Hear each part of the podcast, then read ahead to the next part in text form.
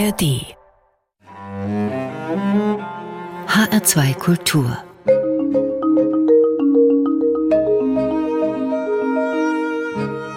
Doppelkopf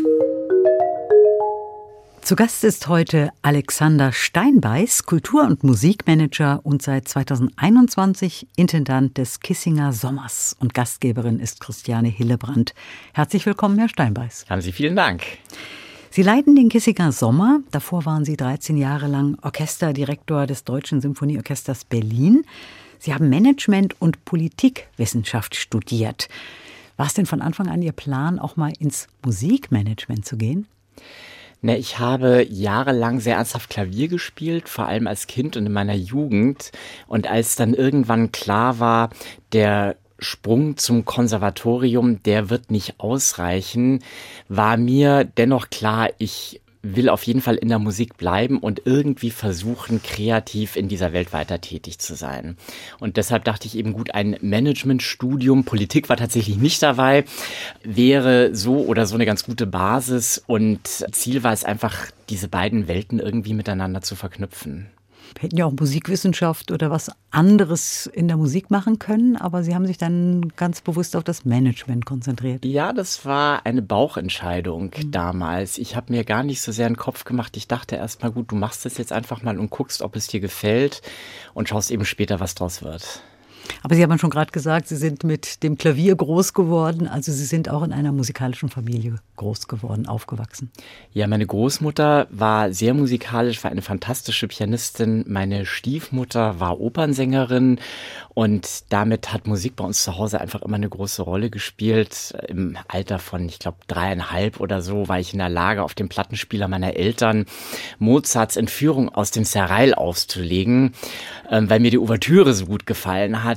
Und es war relativ schnell klar, ein Instrument muss auf jeden Fall gelernt werden, will gelernt werden. Na, und das war eben in meinem Fall Klavier, später auch noch ein bisschen Geige, aber beim Klavier bin ich eben dann geblieben. Können Sie sich an Ihr erstes Konzert erinnern, also den ersten Konzertbesuch erinnern? Oh, da muss ich überlegen. Ich glaube, das war ein Konzert im Münchner Herkulessaal mit Alfred Brendel, der einen Klavierabend gegeben hat. Da bin ich nämlich alleine nach München gefahren mit der S-Bahn. Das war damals ein großes Abenteuer. Aber das hat prägende Eindrücke hinterlassen. Die erste Platte haben Sie ja gerade schon erwähnt, Mozart. Entführung, ganz genau. Sie sind in München geboren in der Nähe von München auch aufgewachsen, 30 Kilometer südlich von München. Ne? Genau. Ist das eher ländlich geprägt gewesen? Ja, sehr ländlich. Das mhm. war ein kleines Dorf namens Oberleindern in der Nähe von Holzkirchen. Und das war ja das äh, heile Landleben, wie man es äh, in Oberbayern kennt und schätzt. Im äh, Jugendalter sind meine Eltern dann nach Großbritannien übergesiedelt, sage ich mal, und meine Geschwister und ich dann eben mit. Das heißt, ich bin sowohl in Bayern, eben südlich von München, wie auch in England groß geworden. Das war aber dann schon ein großer Schritt, oder? Vom kleinen da Dorf ins ja, weltliche London. Auf jeden Fall. Na gut, ich war ein paar Jahre auf dem Internat südlich von London das war natürlich eine ganz, ganz andere Welt, geprägt von ja, Disziplin. Das war eine Riesenumstellung, aber ich habe diese Jahre dort unheimlich genossen. Ähm, das englische Schulsystem hat viel, viel Gutes zu bieten und äh, mir hat das getaugt, mir hat Spaß gemacht. Und ich blicke gerne und mit Freude auf diese Zeit zurück. Sie haben ja dann auch in London angefangen zu studieren, die erste Etappe. Ja, auch das war irgendwo eine Bauchentscheidung. Erstmal, wie gesagt, meine Familie war ohnehin in Großbritannien, ähm, in Oxford und in London, haben meine Eltern damals gelebt. Und ich habe eben Platz bekommen an der London School of Economics und habe, wie gesagt, aus Bauchentscheidungsgründen erstmal mit diesem Managementstudium da angefangen. Was ich aber in London natürlich sehr nutzen konnte, war ja die Teilhabe am reichhaltigen Konzertleben. Also ich war eigentlich fast jeden Abend entweder in der Oper oder in irgendwelchen Konzerten. Mein Klavierlehrer damals, ich habe noch ein bisschen weiter gespielt, war der bekannte Klavierbegleiter Julius Drake und für den durfte ich immer wieder umblättern bei Gesangsrezitals. Und das ist natürlich auch ein ganz schöner Weg, äh, der Musik sehr nahe zu sein und viel mitzubekommen. Mhm. Sie haben, glaube ich, in England auch den Komponisten Vaughan Williams entdeckt. Den habe ich in England entdeckt. Ja, Rafe Vaughan Williams ist bis heute einer meiner Lieblingskomponisten. Und ich habe ihn in England entdeckt äh, bei Konzerten des London Philharmonic Orchestras unter Bernard Haitink. Die haben einen Vaughan Williams Zyklus gemacht. Und diese Musik ist mir sehr ans Herz gewachsen. Und ich habe dann später, als ich ähm, als Direktor beim Deutschen Symphonieorchester Berlin angeheuert habe, auch dafür gesorgt, dass Berlins erster Vaughan Williams Zyklus unter der Leitung von Sir Roger Norrington aufs Programm genommen wurde. Und wir haben alle Symphonien aufs Programm genommen im Laufe mehrerer Jahre. Sie haben ja nicht nur in London studiert, sind dann nach Paris gegangen, nach Oxford gegangen, später dann auch nach Berlin. Hat sich das so ergeben? Na, einmal war, um die Welt? einmal um die Welt. Das war der Masterstudiengang an der Europäischen Wirtschaftshochschule der ÖSCP ÖAP. Und das Programm bestand tatsächlich darin, ein Jahr in Paris, eins in Oxford und eins in Berlin zu verbringen. Also drei Jahre Masterstudiengang. Witz an der Sache war, dass man an jedem Ort beziehungsweise in jedem Land auch ein dreimonatiges Praktikum zu absolvieren hatte. Und das war dann für mich tatsächlich sehr wichtig und auch sehr prägend, weil ich in Paris bei einer Konzertagentur Bureau de Valmalet mein Praktikum machen konnte, die im Jahr 97 das Gala-Konzert zum 70. Geburtstag des gefeierten Cellisten Mstislav Rostropovich ausgerichtet haben. Und da konnte ich mich eben sehr einbringen, weil Orchester, Dirigenten und äh, SolistInnen aus der ganzen Welt an diesem großen Abend teilgenommen haben. Und das war eine sehr prägende Erfahrung, denn Daraufhin konnte ich einen Kontakt knüpfen zum Boston Symphony Orchestra und Seiji Osawa. Und das war ja dann sozusagen die nächste Station. Da waren Sie sieben Jahre, ne? Richtig, da war ich sieben Jahre als stellvertretender künstlerischer Betriebsleiter, also im künstlerischen Betriebsbüro tätig und konnte eben sowohl die Saison in Boston wie auch jeden Sommer das Festival in Tanglewood miterleben und auch mitgestalten. Was hat Sie an dieser Aufgabe gereizt? Ach, das waren eine ganze Reihe von Gründen, die mich gereizt haben. Also zum einen ein Betrieb, der so facettenreich ist wie der des Boston Symphony Orchestras, bei dem die Aktivitäten einer regulären Saison mit denen eines Sommerfestivals kombiniert werden. Das ist einzigartig. Das gibt's nirgendwo anders auf der Welt. Das ist natürlich ein fantastischer Klangkörper. Und dort einen Start zu machen, diese Welt kennenzulernen. Ist natürlich eine große Struktur, auch wie alle großen Symphonieorchester, auch Opernhäuser in den USA, das darf man nicht vergessen. Aber ich habe unheimlich viel lernen können und sehr, sehr viel mitgenommen. Alexander Steinbeiß, kommen wir mal zu Ihrer ersten Musik, die Sie sich wünschen für diesen Doppelkopf. Und ich schlage vor, Pink Martini, es passt ja zu Boston. Das passt zu Boston. Ja, Pink Martini ist eine Gruppe, die mich fasziniert. Die haben sich in Portland, Oregon, aber auch in Boston gegründet und sie kombinieren auf ganz einzigartige Weise tatsächlich Rock, Jazz, lateinamerikanische Musik und Klassik miteinander. Das berührt mich jedes Mal und das ist bis heute eine Musik, die mich fasziniert und begleitet. Und das Stück, das Sie sich gewünscht haben, heißt Ich dich liebe.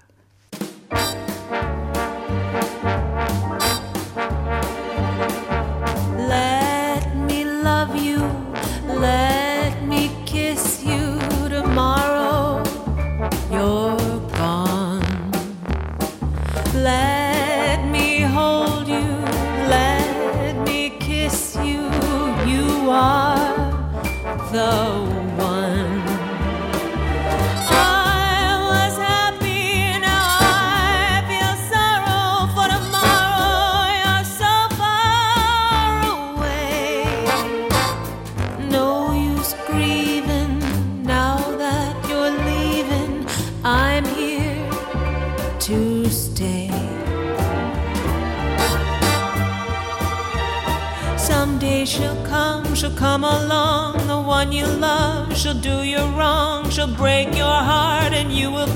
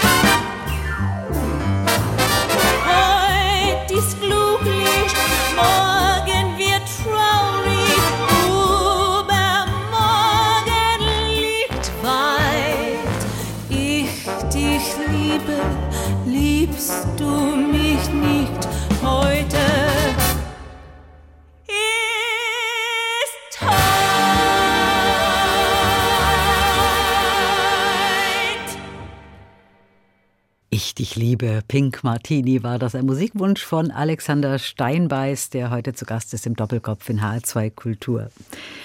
Herr Steinbeiß, in Boston haben Sie sieben Jahre gearbeitet und dann sind Sie tatsächlich nach Berlin gegangen. Ähnliche Tätigkeit.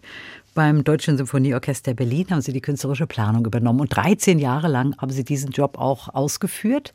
Das ist eine lange Zeit. Das ist eine lange Zeit, ja, richtig. Was waren da so die Hauptaufgaben in der Zeit?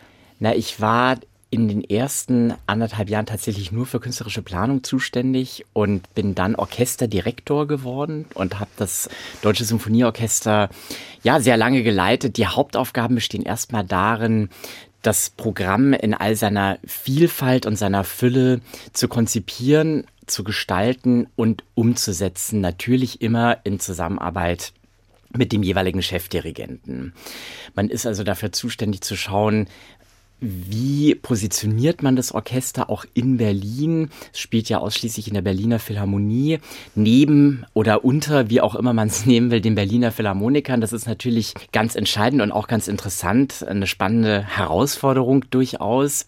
Man hat aber auch ein sehr intensives Tagesgeschäft mit Proben, mit Aufnahmen, auch mit Konzerttourneen, ja, zu konzipieren, zu betreuen und einfach umzusetzen.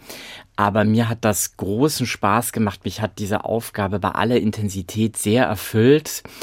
Nichtsdestotrotz kam dann im Sommer 2019 für mich ein Punkt, wo ich mir gesagt habe, du packst das jetzt noch ein Jahr, aber dann muss ein Cut her, dann brauche ich einfach eine Pause von alledem und habe den Entschluss gefasst, ein Jahr im Voraus äh, dann einfach zu gehen, um mich ja etwas umzuorientieren und neuen Aufgaben zu widmen. Ja, so einen Schritt zu gehen, obwohl man noch nicht genau weiß, wie es weitergeht, das ja, hat eine Risikobereitschaft. Sind Sie so ein risikofreudiger Mensch?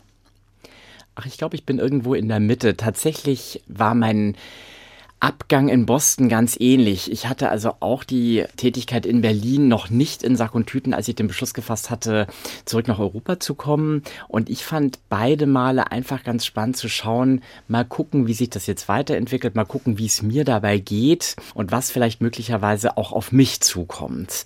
Im Falle von Schritt nach Berlin war es so, dass Ingo Metzmacher der damalige Chefdirigent in SPE sich bei mir gemeldet hat und mich gefragt hat, ob mich eine Tätigkeit beim Orchester interessieren würde im Falle von Bad Kissingen, nicht um das vorgreifen zu wollen, aber das kam ja dann nach dem Deutschen Sinfonieorchester Berlin, war es so, dass die Intendanz ausgeschrieben war. Ich war gerade weg vom DSO, hatte das gesehen und dann beschlossen, mich drauf zu bewerben. Hat dann ja wirklich wunderbar gepasst, ne? Es hat wunderbar gepasst. Ja, der einzige leichte Wehmutstropfen war natürlich, dass ich mitten in der Corona-Pandemie oder zu Beginn der Pandemie dann in Berlin beim DSO aufgehört habe. Das heißt, meine ersten Vorstellungen und Träumen nochmal den Rucksack zu nehmen und drei Monate in Südamerika oder Asien oder am besten sogar gleich beides zu machen, das äh, hat sich in Luft aufgelöst. Das ging einfach nicht. Ich muss trotzdem sagen, das war eine unheimlich gute und wichtige Zeit, die Monate des Innehaltens, des sich auf sich selbst besinnens und dann eben als Kissingen ausgeschrieben war zu gucken, Mensch, äh, wie kann ich mich auf diese Intendanz bewerben? Und das möglichst erfolgreich. Na, und ich hatte Glück. Ja, Sie leben heute immer noch in Berlin, haben das auch von Berlin aus gemacht. Kissingen liegt ein bisschen woanders. Ich nehme mal an, dass Sie Bad Kissingen schon kannten, als Sie beschlossen haben, sich dort zu bewerben. Ja, ich kannte den Kissinger Sommer schon recht gut, denn das Deutsche Symphonieorchester Berlin ist sehr regelmäßig dort zu Gast, immer gewesen. Das heißt, ich habe aus der Perspektive des Gastorchesters dieses Festival kennengelernt. Wir waren oft da mit Herbert Blomstedt, Kent Nagano, Tugan Sokjew und anderen und ähm, kannte einfach diese unglaublich äh, schönen Konzertsäle, einfach an dem Max-Littmann-Saal im Bad Kissing natürlich, aber auch die Stimmung und die Atmosphäre des Weltbads, des Kurorts und deswegen war relativ schnell klar, als der Posten ausgeschrieben war, Festival, das ist so ein Thema, das mich noch sehr viel mehr reizt. Und daraus wurde eben dann die Bewerbung. Mhm. Wie sehr haben Sie damit gerechnet, dass Sie es auch bekommen? Ich hatte ehrlich gesagt keine Ahnung. Also man steckt ja nie drin auf der anderen Seite. Für mich war klar, gut, ich, ich will mich einfach äh, so präsentieren, wie ich bin. Es wurde natürlich auch ein Konzept gefordert, das man dann dort äh, zu präsentieren hatte. Die letzte Runde war tatsächlich ein Vorsprechen vor dem gesamten Stadtrat. Also die Stadt und äh, Oberbürgermeister äh, Dirk Vogel haben diesen Prozess sehr ernst genommen. Dem Ganzen ging ein Workshop voraus. Und ich habe mich natürlich riesig gefreut, als es dann geklappt hat, musste aber auch gleich loslegen, denn der Job wurde mir angeboten im Frühjahr 21 und mein erstes Festival war bereits der Kissinger Sommer 22, also nur etwas über zwölf Monate später und das war natürlich sportlich. Und man wusste damals auch noch nicht genau, wie es 22 aussehen würde, ne, wegen Corona. Das war Richtig, ja auch immer ne, die ganzen Unsicherheiten haben natürlich weiter eine Rolle gespielt, klar. Ja. Jetzt haben Sie schon Konzertsäle so mal äh, fallen lassen, aber nehmen Sie uns doch mal mit nach Bad Kissing. Wer noch nie da war, was zeichnet denn diesen Kissinger Sommer aus? Was ist das für ein Ambiente? Der Kissinger Sommer ist ein ganz einzigartiges Festival. Es ist erstmal sehr geprägt durch die Konzertorte und die Kurliegenschaften und Parks vor Ort. Also wir haben äh, den Luitpoldpark, einen herrlichen Kurgarten, Rosengarten und inmitten dieses Naturidylls liegt der Regentenbau und der Arkadenbau und darin eben der Max-Littmann-Saal vom bayerischen Planer und Architekten Max Littmann, der das Prinzregententheater in München beispielsweise entworfen hat, auch das Hofbräuhaus. Er hat Bad Kissingen sehr geprägt. Er hat einfach diesen unbeschreiblich beeindruckenden Saal in den Jahren 1910 bis 13 gebaut. Er ist komplett mit Kirschbaumholz ausgetäfelt. Die Decke ist kassettierte Fichte, der Boden ist Eiche und deswegen sieht er nicht nur einmalig aus, sondern er klingt auch richtig, richtig gut. Direkt nebendran dann der Rossini-Saal, im Arkadenbau, ähm, etwas älter, Mitte des 19. Jahrhunderts, der natürlich für Kammermusik prädestiniert ist. Die Wege in Bad Kissingen sind alle kurz und diese Verbundenheit zwischen Sälen, Kurliegenschaften, historischen Bauten und Natur, die man in wenigen Schritten zurücklegen kann, die animieren, aber gleichzeitig regen sie zum Innehalten an. Und das ist einfach immer schön zu sehen, wenn Gäste nach Bad Kissingen kommen, dass es ihnen problemlos möglich ist, ein, zwei Gänge runterzuschalten, die Konzerte mitzunehmen, egal ob es während des Festivals nur ein Konzertbesuch am Tag oder am Abend ist oder ob man wirklich gerade an den Wochenenden die geballte Ladung von drei, vier, fünf Veranstaltungen mitnimmt, aber gleichzeitig trotzdem bei voller Entspanntheit einfach den Ort und die Region genießen genießen zu können. Das Publikum dort ist ja wahrscheinlich sehr gemischt. Es gibt das Publikum, das aus Bad Kissingen kommt oder Umgebung.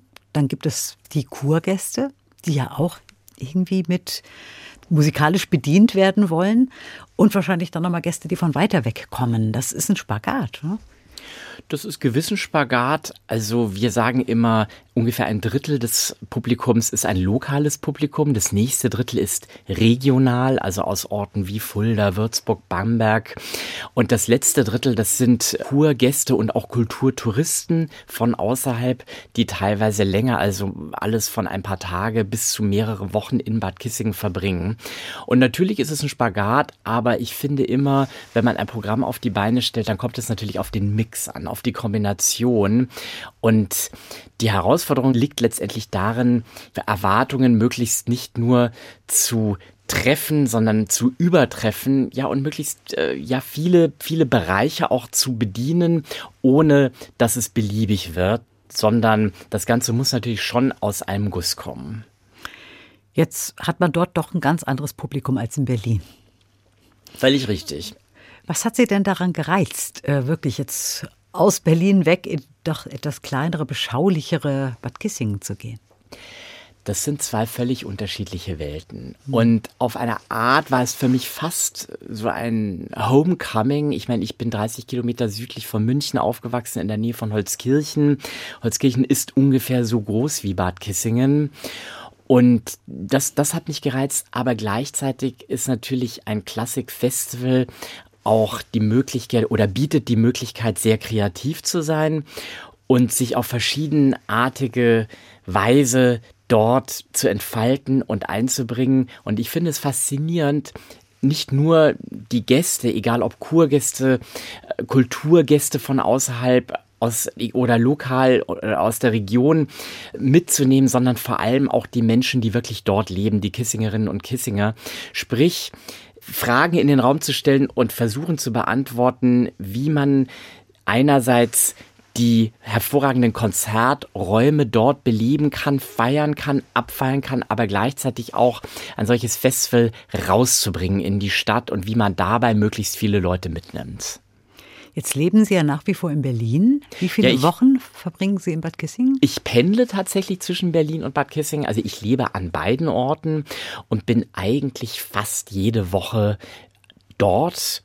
Deswegen ist es so eine Art The Best of Both Worlds. Aber ich sage ganz klar, die starke Präsenz auch während des Jahres in Bad Kissingen ist ungeheuer wichtig, denn man muss nah dran sein, man muss diesen Ort begreifen, man muss diesen Ort leben, um dann auch für die Menschen dort, denn die Stadt ist ja Hauptträgerin des Festivals, auch ein Programm anbieten zu können. Jetzt haben Sie ja die Kurgäste erwähnt und da kommen wir mal zum nächsten Musikwunsch. Ein Kurgast, das ist ein bisschen länger her, Gioacchino Rossini, der hat ja wohl auch dort mal ja, während der Kur geweiht in Bad Kissing. Richtig. Und Sie haben sich gewünscht, das hat dann auch mit dem Kissinger Sommer 2023 zu tun, da kommen wir gleich drauf zu sprechen, die Ouvertüre zur Oper Wilhelm Tell, die können wir nicht ganz hören, aber wir hören mal rein.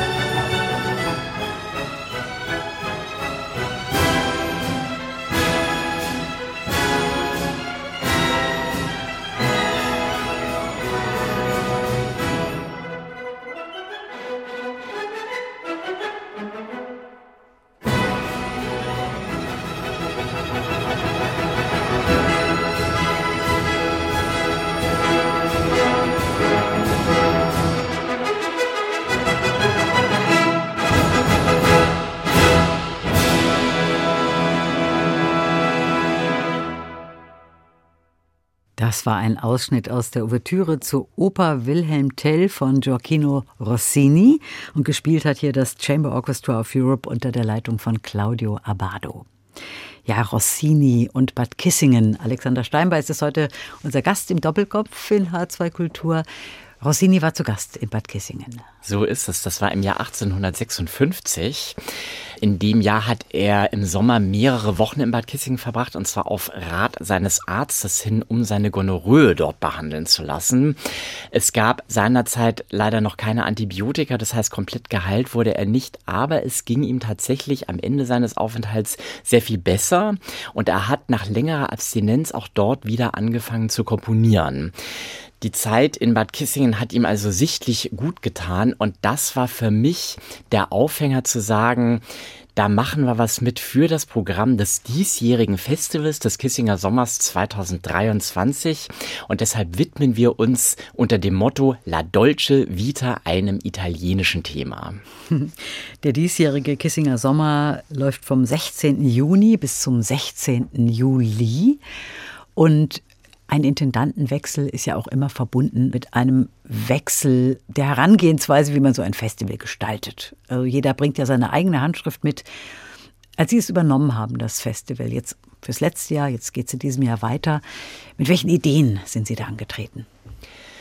Na, der Kissinger Sommer war immer ein Ort, an dem namhafte Künstlerinnen und Künstler, großartige Orchester sich im Wechsel mit Newcomern der Klassik dort die Klinke in die Hand gegeben haben.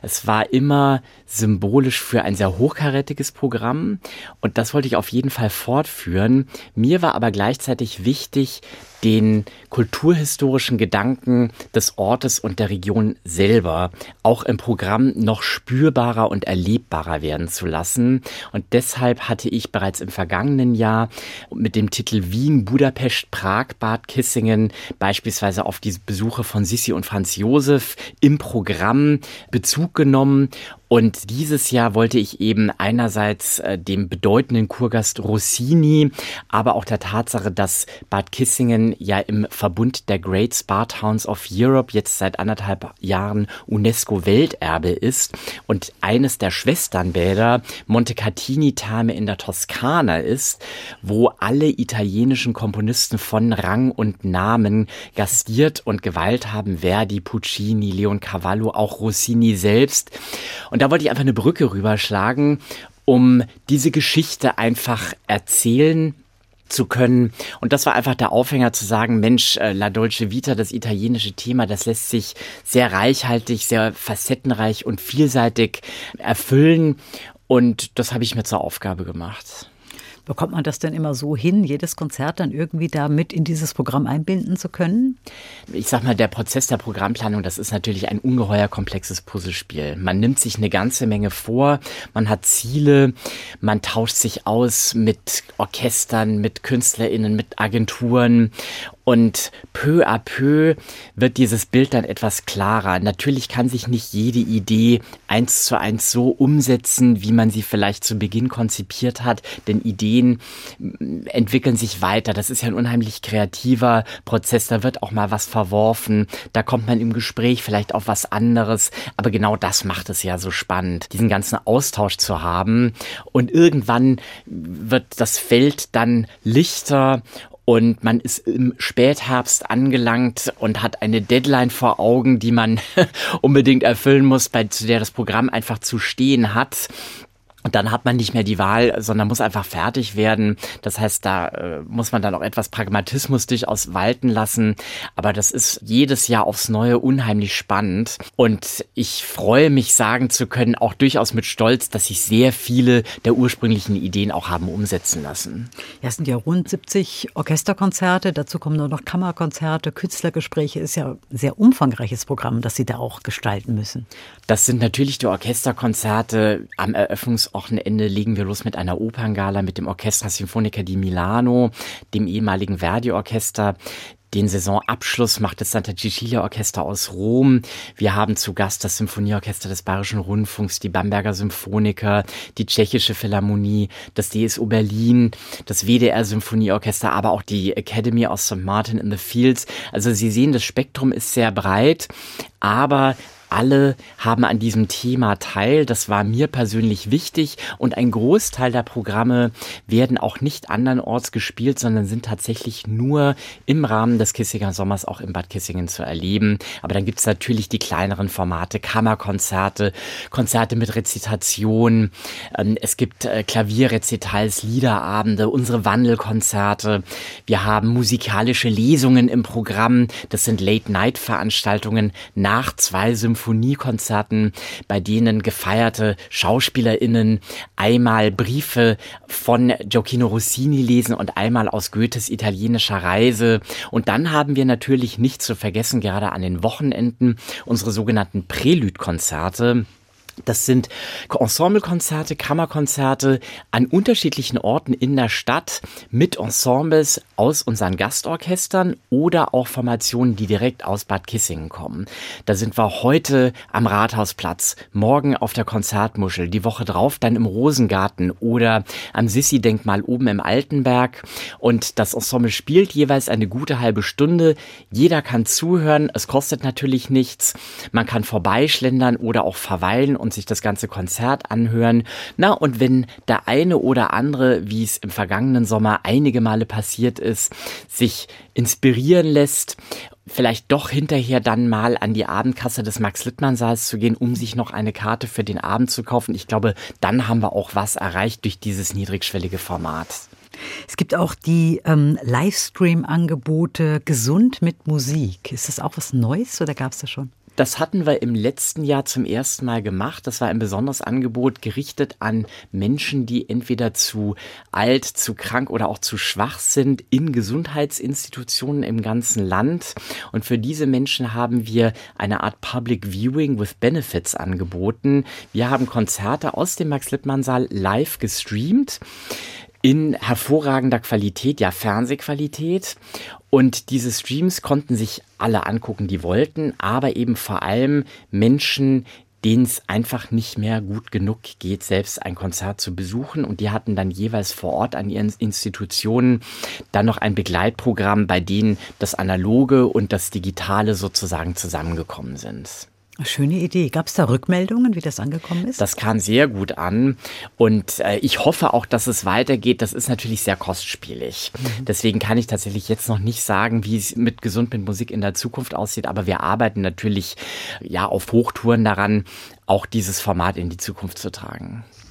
Jetzt ist es ja so, dass man, wenn man so ein Festival plant, normalerweise immer ein paar Jahre Vorlauf hat, wenn man große Orchester, namhafte Orchester nach Bad Kissingen holen möchte, dann kann man nicht anfragen, habt ihr nächste Woche Zeit? Als Sie übernommen haben, die Intendanz, das war ja wirklich die Zeit relativ kurz, ne?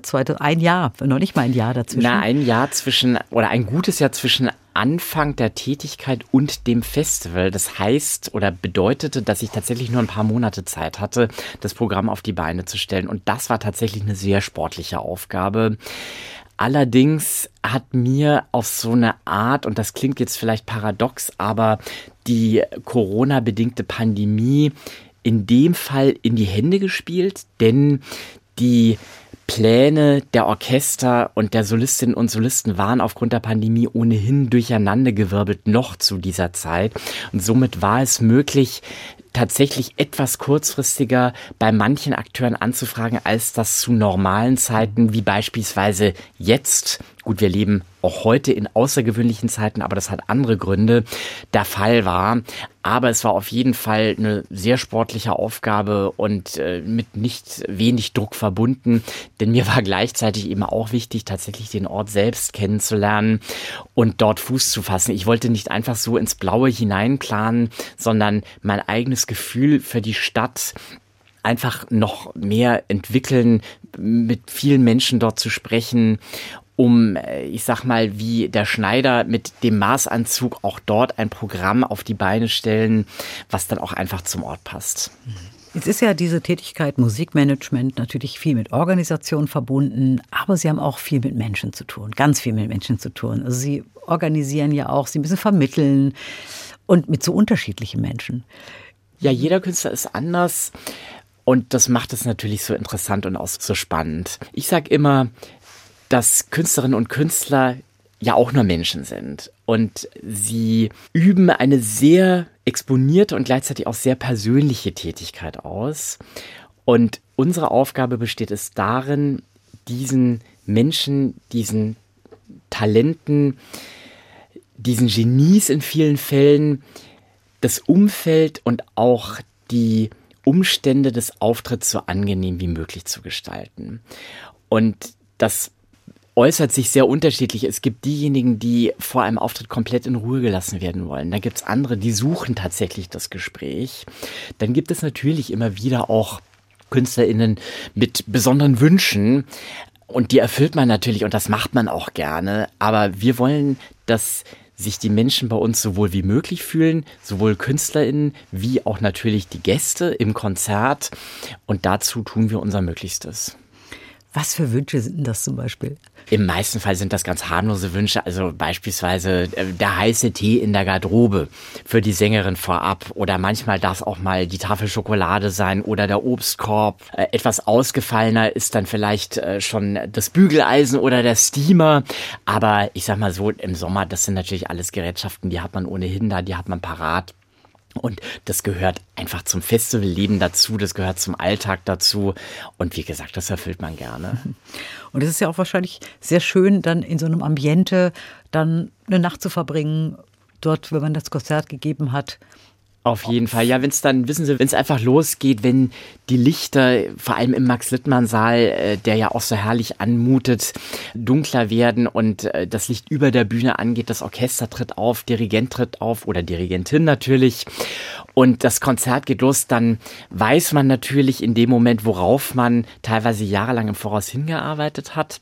Und das Schöne in Bad Kissingen ist eben, dass hinterher nicht alle in ihre Autos springen oder in die U-Bahn, um nach Hause zu kommen. Nein, viele Menschen verweilen eben auch noch vor Ort. Wir haben einen herrlichen, ja italienisch anmutenden Schmuckhof, bei dem man jeden Freitagabend den Abend dann nach dem Konzert beim Glas Frankenwein gemütlich in der After-Concert Lounge ausklingen lassen kann. Auch das sind ja Kleinigkeiten, kleinere Angebote, die wir eben haben, die den Ort und das Festival so einzigartig machen.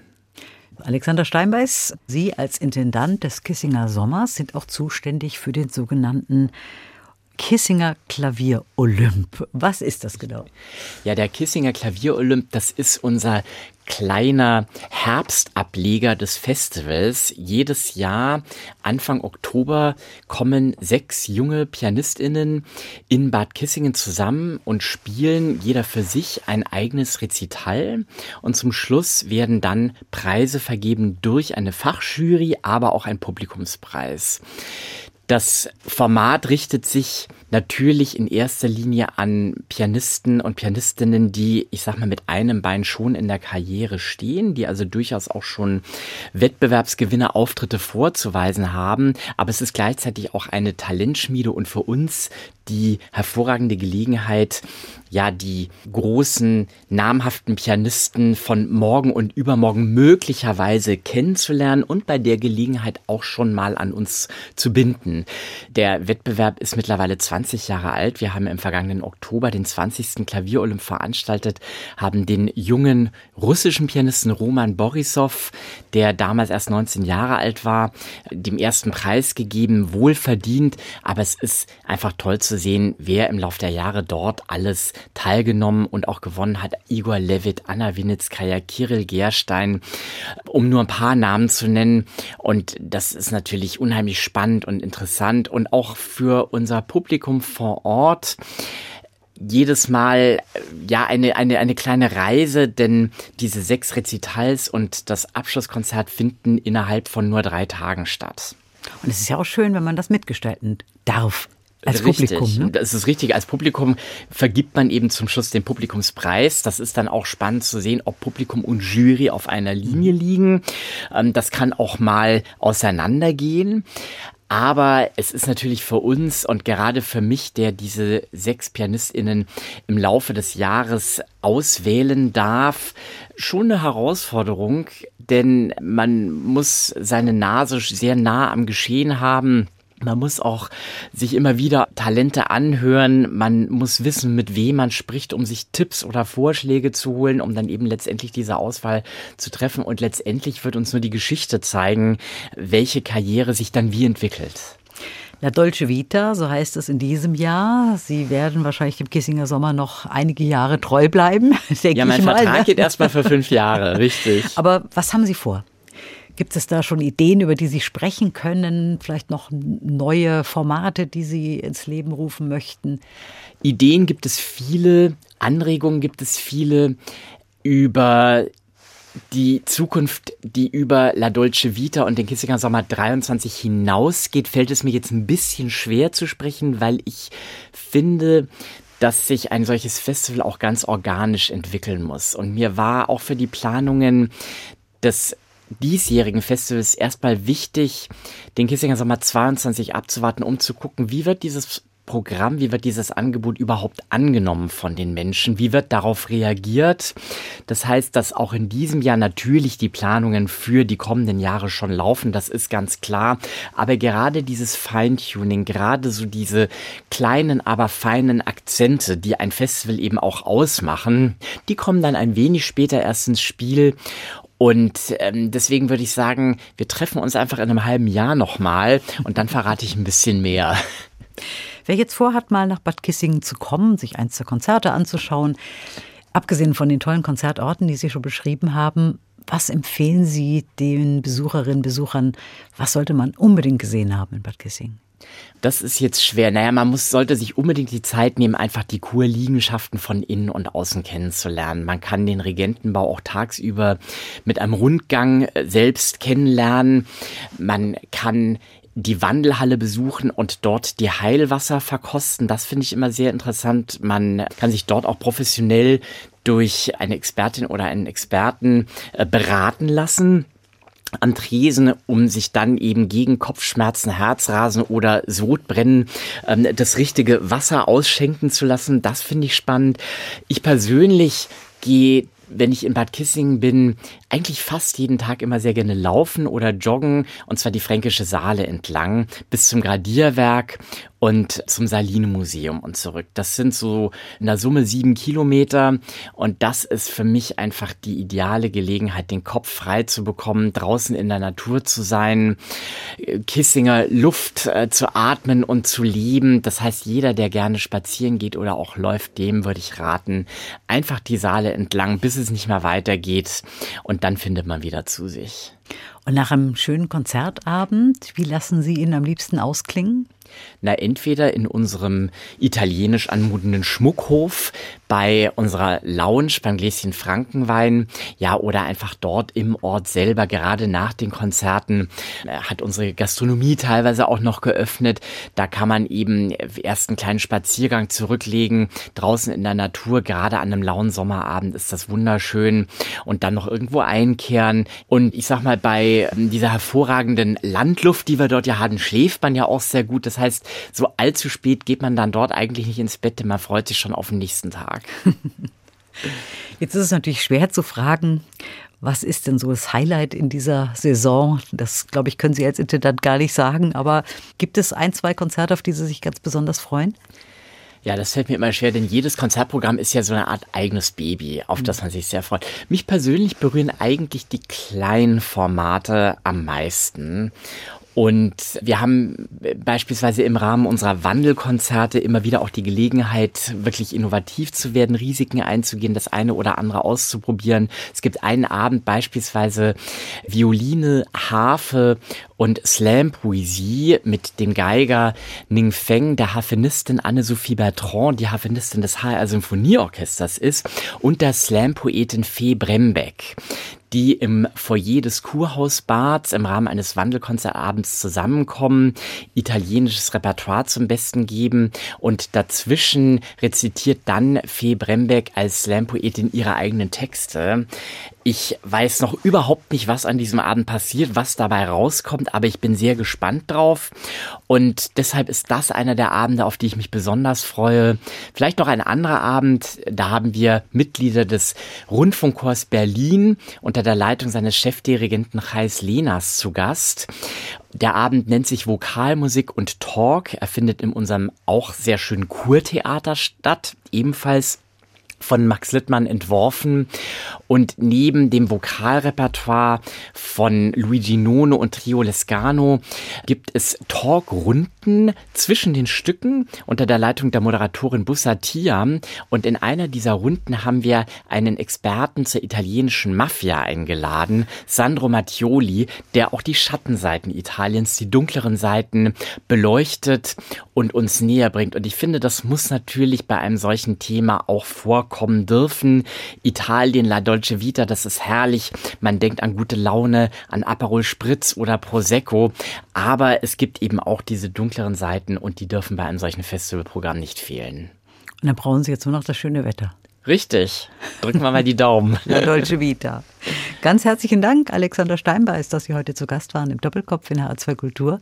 Wir kommen zur letzten Musik und das ist jetzt Musik von Rosenstolz. Warum wünschen Sie sich Musik von Rosenstolz? Rosenstolz ist Musik, die mich auch sehr lange berührt hat. Die, das ist für mich unheimlich persönliche Musik. Es ist deutscher ja, Rock, Pop vom Feinsten. Und was ich an den Liedern von Rosenstolz so wahnsinnig schätze und mag, das sind einerseits die Texte, aber das ist gleichzeitig auch die Melancholie in so vielen der Liedern. Dann hören wir jetzt Ich gehe auf Glas. Mein Name ist Christiane Hillebrand. Nochmal ganz herzlichen Dank, Alexander Steinbeis, dass Sie heute zu Gast waren und viel Erfolg. Danke.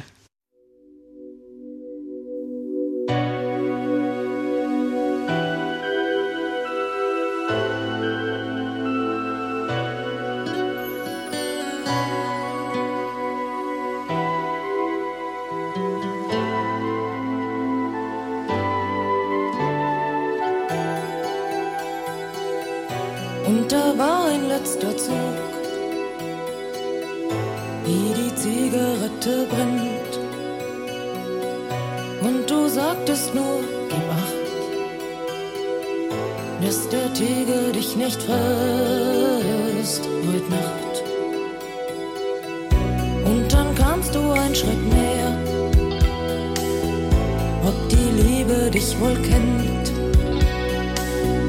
Deine Küsse so verschieden, ob du weißt, was ich heute wirklich will von dir. Ich gehe auf Glas.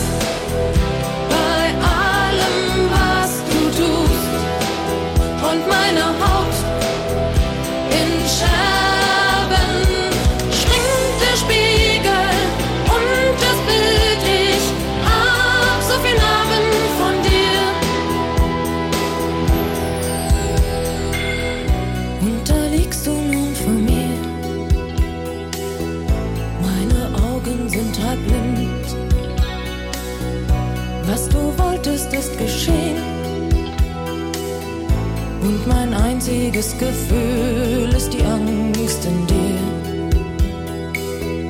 Denn du bist mir viel zu nah. Doch ich hab mich längst verloren. Ob die Liebe dich wohl kennt. Ob du weißt, was ich heute wirklich will von dir. Ich geh auf Glas.